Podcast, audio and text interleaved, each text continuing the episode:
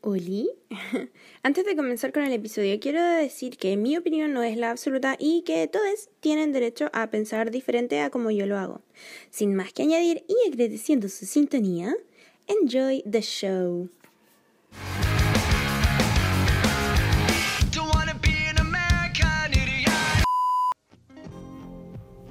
Bienvenidos a un nuevo episodio de este microespacio musical hecho con todo el amor del mundo para todos quienes sean amantes de la música. Hoy al fin vamos a dar conclusión al primer, primerísimo, eh, ¿cómo decirlo? No, la, primera trilogía.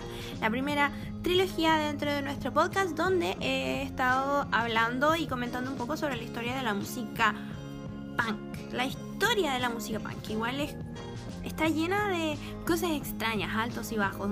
Luego, cuando uno piensa en el punk en general, es un estilo de vida, de estética y de música muy específico que igual ha cambiado a través de los años y el día de hoy ya es un concepto muy diferente o que se, se trabaja de forma muy diferente a como era en los 60, 70 cuando recién empezó. Si no han escuchado los anteriores, les propongo que los vayan a escuchar antes para que así estén como al tanto de la historia. No están todos seguidos, ahora ya aprendí que cuando haga una trilogía o un grupo de cosas de historias voy a hacerlo todos seguidos y también eh, voy a empezar a hacer episodios más largos después. Voy a cambiar un poco el podcast, así que ya no va a pasar eso de que van a quedar algunas cosas desordenadas. Ya estoy aprendiendo con la marcha. Pero bueno, eso, si no han escuchado los demás, busquen los capítulos que se llaman Les Hijes del Punk y ahí van a salir los primeros dos episodios. Si ya los escucharon y están el día de hoy al día, bienvenidos a su lugar. Bueno, empecemos con qué estaba pasando en el mundo del punk en los años 90. Ya, ¿qué bandas como grupos en esta época que empezó a hacerse más popular como el punk rock, pero como de otro de otra forma, no tanto como lo era con los Sex Pistols o con The Clash o con esas cosas en los 70 en la primera ola británica. Ahora los grupos que vendrían siendo como eh, icónicos de la música punk vendría siendo, eh, bueno, obviamente esto es mi opinión, The Offspring, NoFX, eh, Green Day, Blink 182. Ah, y quizás eh, DRI, DRI, DRI, hay un montón de formas de decirlo. Yo creo que eso también. Esos vendrían siendo como los nuevos en la época de los 90, los nuevos iconos del punk. Pero ¿es este punk igual a las décadas anteriores? Yo creo que. Obvio que no, porque la ideología va cambiando y las generaciones obviamente también van cambiando, las cosas se van haciendo como más tecnológicas, la ropa es diferente, eh, la forma de pensar también va cambiando a medida que pasan los años y este tipo de música punk se va haciendo quizás un poco más popular y también vienen saliendo otras ramas como lo que vendría siendo el grunge que nace y muere más o menos en los 90, pero eso es más como de Seattle porque en esta época el punk, así como el punk rock, estaba más eh, centrado en California. Como que era gente más playera, más chat. Onda, imagínense cómo estaban vestidos los giles de Blink 182. Así era como se vestían los niños que les gustaba el punk rock. Onda, eso era. O también estaba esta otra escena como del nu metal o el rap rock y ese tipo de cosas que más o menos se vestían parecidos también con esos pantalones anchos, los yokis para atrás, las poleras como de nada, esta gente que se vestía como surfistas y después no. La, como se vestía eh, Fred Durst, por ejemplo, de Limp Bizkit. Que no tiene nada que ver con la música punk, pero aún así como que estéticamente tenían ciertos parecidos. Y esto sigue así hasta la década siguiente, que vendría siendo el 2000. Ya para, esta, ya para este momento, en Latinoamérica ya era muy reconocido este tipo de música. Ya el internet ya había llegado, onda, con- precariamente como eran los 2000, a Latinoamérica. Habían bandas que empezaron a hacer más conciertos también en, Latinoamérica. Yo creo que eh, empezaron a haber más conciertos entretenidos, entre comillas, en Argentina que en Chile.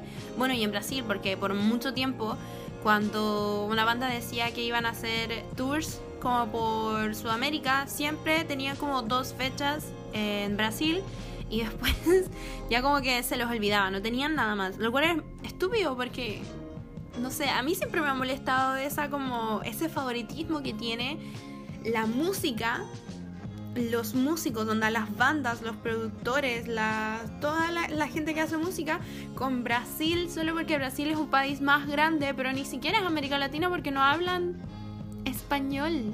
No, no sé, lo encuentro como raro esa como fijación que tiene la gente con, con Brasil. Pero bueno, me, me voy un poco del tema. En el 2000 también ya se reforzaban otras ramas que nacieron también de la música punk, que vendría siendo el emo, que aquí creció mucho, a- eh, más o menos al mismo tiempo eh, que en Estados Unidos estaba como la como los grupos de gente sin S S C E N E sin que era como los emos de acá, los emos hardcoreitos raros extraños, con todas estas tribus urbanas también que empezaron a nacer de las cosas que se veía de, de la industria musical más, más que nada porque la gente la gente joven escuchaba música y quería parecerse a la gente que estaba haciendo esta misma música. Ahí hubieron un montón de errores en la moda que nunca debieron haber pasado, sobre todo en lo que tiene que ver con la música emo, estas cosas como a rayas, no sé, los peinados estratosféricos que llegaban hasta la luna, era increíble, no, no sé cómo yo pude haber sobrevivido a eso y yo creo que a estas alturas de mi vida como que quemé todas las fotos o destruí todas las cuentas, mis cuentas de Fotolog y esas cosas que nacieron en esa época. Y por otro lado también estaban los niños que todavía se vestían como los punks de los 70, que usaban estos safety pins como aros, de repente yo también usé un poco de esos, habían diferentes tipos de estilos dentro de estas tribus urbanas que pasaban en Chile y en otros lugares de Latinoamérica también, obvio. Y para la gente seguía siendo como este estilo de música que era que nació más que nada del punk, porque al fin y al cabo ya para la época de los 2000, cuando alguien hablaba de música punk o del punk rock o del pop punk, no sé, el post punk también, pero eso es como algo nada que ver una cosa con la otra. Todo el mundo tenía una idea, como una concepción diferente de lo que era el punk. Y tampoco es que se les pueda culpar porque como ya mencioné, pasaron muchas décadas y se, la idea se ha ido distorsionando un poco. No es lo mismo que pasó después, eh, por ejemplo, con la línea de la música grunge, que era como siempre la misma. La música pop, que siempre también es siempre lo mismo con diferentes variaciones. Ahora último, igual hay grupos que están como mezclando cosas, pero aún así, cuando, cuando hay una banda que sigue una línea específica, se nota mucho. Onda, yo encuentro que dependiendo de lo que quiera hacer un grupo, puede o mezclarse con un montón de diferentes estilos musicales, que es algo que Bastille ha hecho, por ejemplo.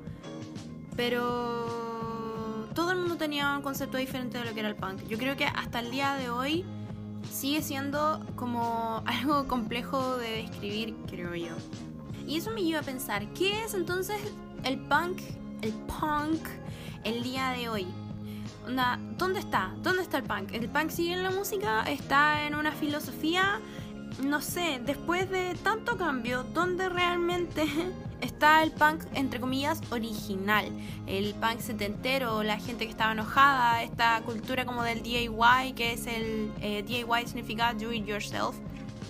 Do it yourself, que es como algo hecho a mano, como muy independiente, que esa idea también sigue siendo real hasta el día de hoy.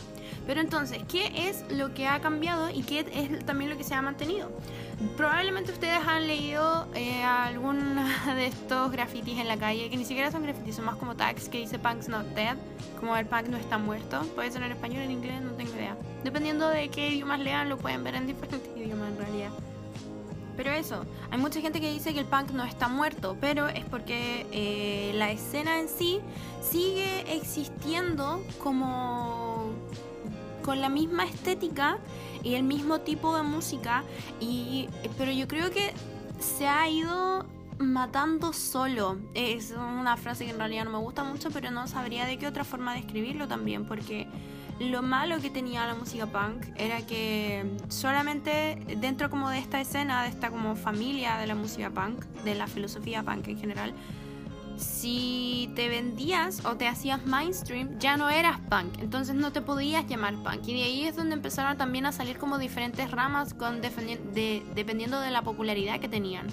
Porque los que eran como los true true punks eh, no, no eran conocidos y si se hacían conocidos de alguna forma dejaban de ser punks. Y hasta el día de hoy sigue siendo así. Si una banda se hace conocida, en cualquier género en realidad pasa esto. De- empiezan a decirle, ay, se vendieron, solo son mainstream, son sellouts, no tengo idea. Como que pasa mucho esa estupidez gigante y en realidad yo no le veo personalmente, obvio, no veo ningún problema con que una banda quiera tener como éxito, onda monetario, tener como fama y todo, porque obviamente queréis seguir haciendo lo que te gusta y, y si le podéis sacar plata a lo que te gusta, onda, obvio, eso es como el sueño de cualquier persona, me imagino yo, hacer lo que te gusta y más encima ganar plata por ello. Es genial.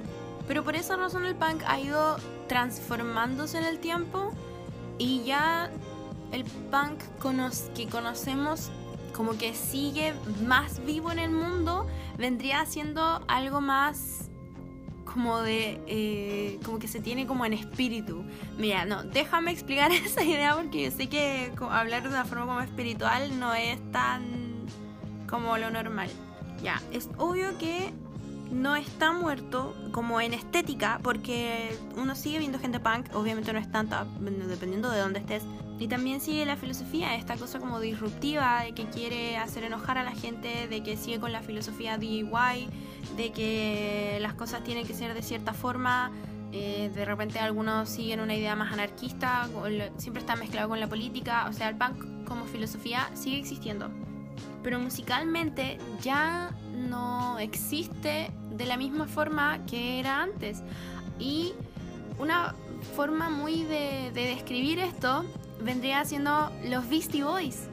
Los Beastie Boys, en caso de que no los conozcan, son tienen, no sé, la canción que más me gusta es una de la del primer disco como real de estudio que tuvieron, que se llama No Sleep Till Brooklyn. No Sleep Till pam, pam, pam, Brooklyn. No, es muy buen tema. Vayan a escucharlo, please. Beastie Boys nació en los 80, cuando estaba la segunda ola, esto era en Nueva York, por cierto, la segunda ola del punk, de lo que nosotros también hablamos en el episodio anterior. La escena punk neoyorquina fue la que vio nacer realmente a los Beastie Boys. Y ellos empezaron haciendo punk rock y tocaban su música. Tenían una chica baterista que después terminó dejando el grupo y que ellos mismos el día de hoy se arrepienten mucho de como de haberla dejado ir porque era como una parte súper importante del grupo, no tengo idea, como que fue un poco mala leche de su parte haberla echado. Pero ese tipo de cosas pasan, lamentablemente.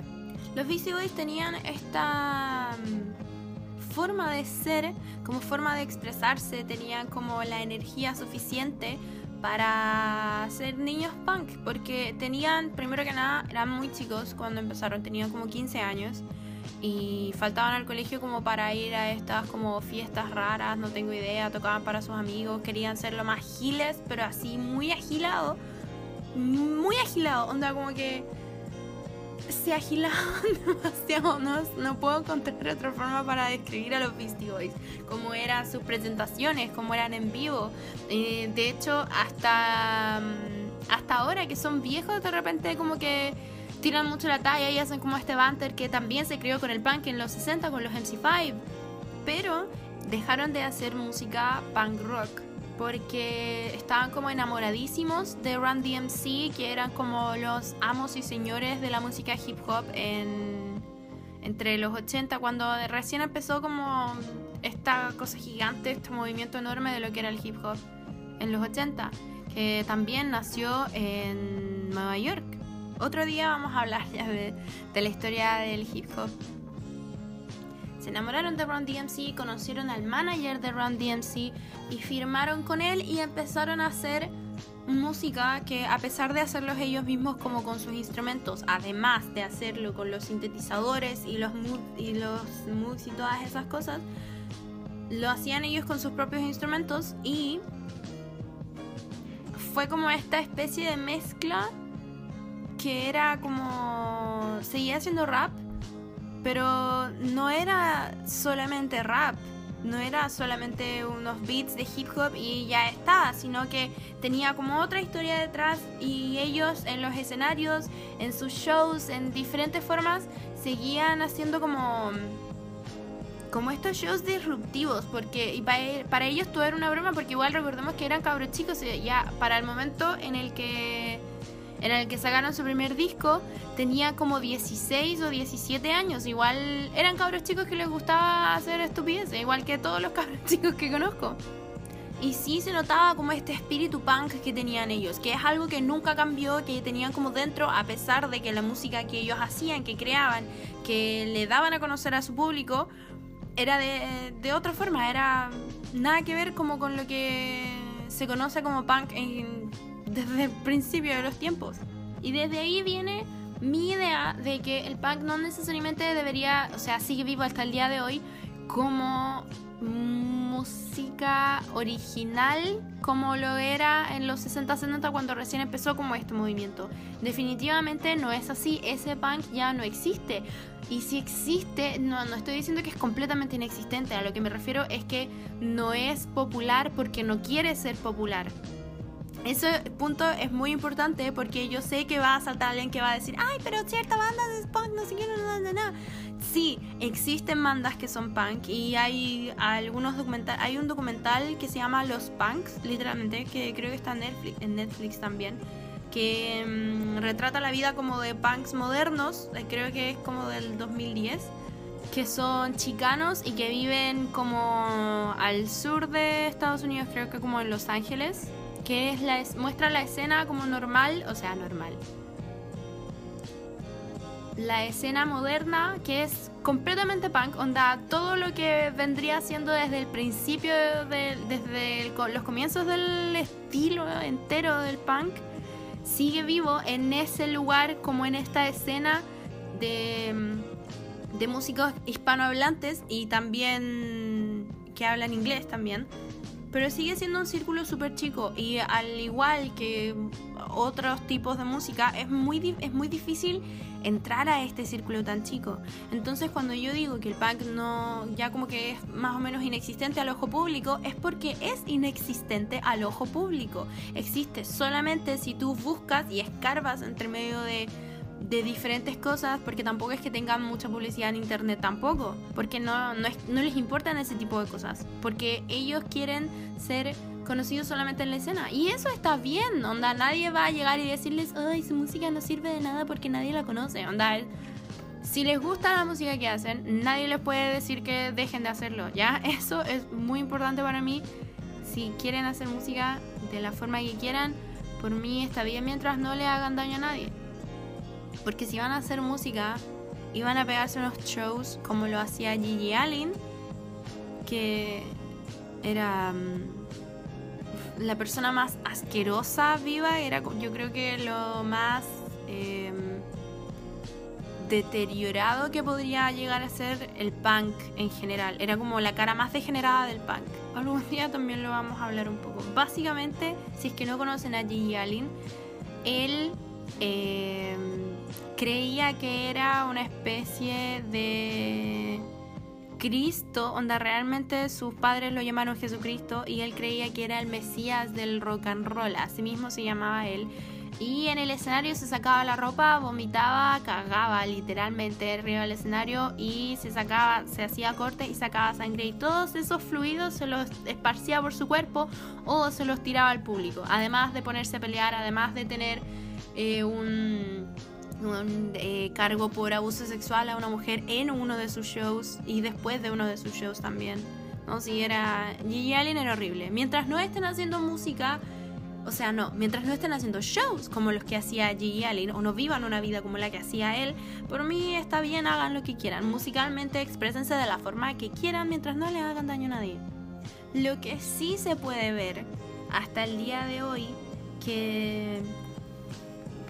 que vive y que se mantiene el espíritu punk, lo voy a decir de una porque en realidad no espero que mucha gente esté de acuerdo conmigo, pero ya fue.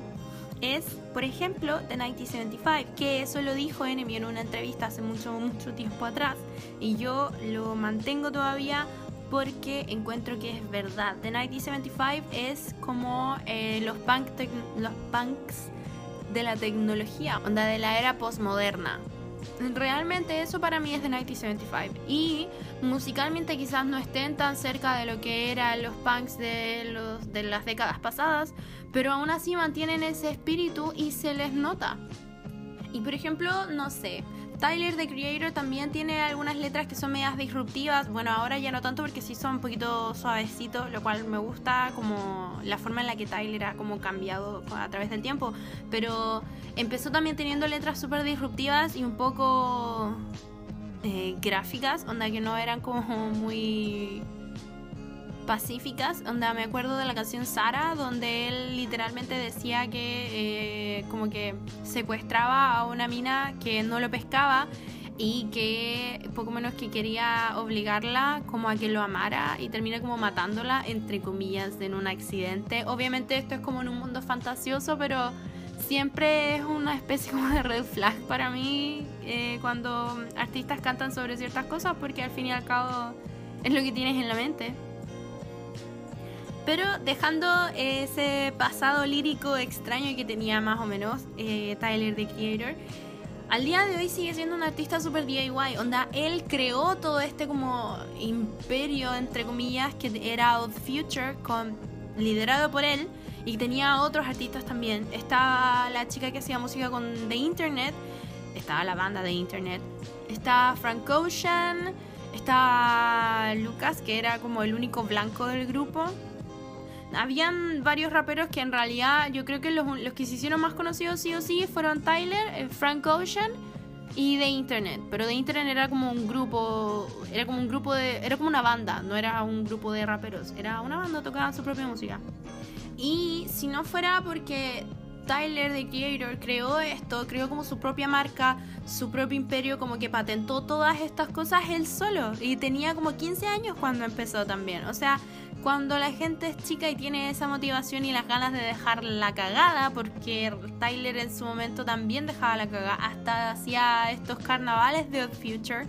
Entonces, ese para mí es el espíritu punk que sigue vivo hasta el día de hoy, tanto por el DIY, el do it yourself que lo tiene mucho Tyler the Creator, como esta forma disruptiva de pensar y como de querer dejar la cagada, donde de querer hacer sentir algo a la gente que no sea necesariamente como que se emocionan y lloren, no tengo idea cómo hacen otro tipo de música, no, no sé si me explico en esa parte. Pero eso, para mí entonces, el, así como conclusión, el espíritu del punk como ideología sigue vivo, pero como género musical vive solamente en la nostalgia o en estos nichos, onda como muy muy nichos, como lo que mencionamos de la, de la escena punk en Los Ángeles.